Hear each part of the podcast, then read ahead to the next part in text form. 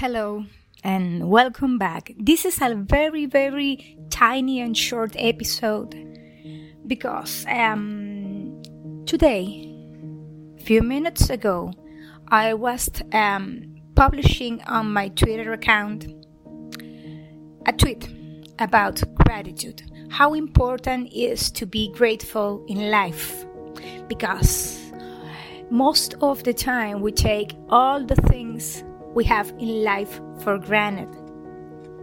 And we don't have to be that way. We have to be grateful even when we open the eyes, our eyes in the morning when we wake up. Because a lot of people today can't do that anymore. And we can. You have to be grateful for breathing, for eating, for have a roof over your head, for have a work, friends, family, partner, kids, everything. Everything you take for granted.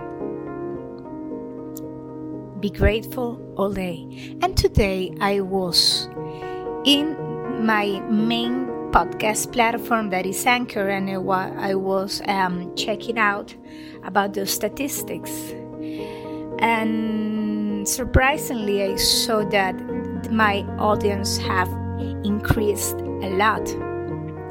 So i think this is a good time to thank you all of my listeners for this because all the work i do in this post podcast is because of you because i want to, to share with you the more or the less knowledge I have or I have acquired during my my um, walk, my journey in the yoga and meditation.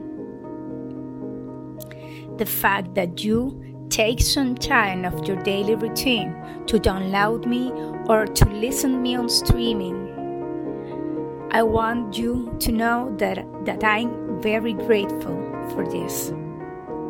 That I don't take anything for granted. Anything. So, thank you, thank you, thank you from all my heart. Namaste.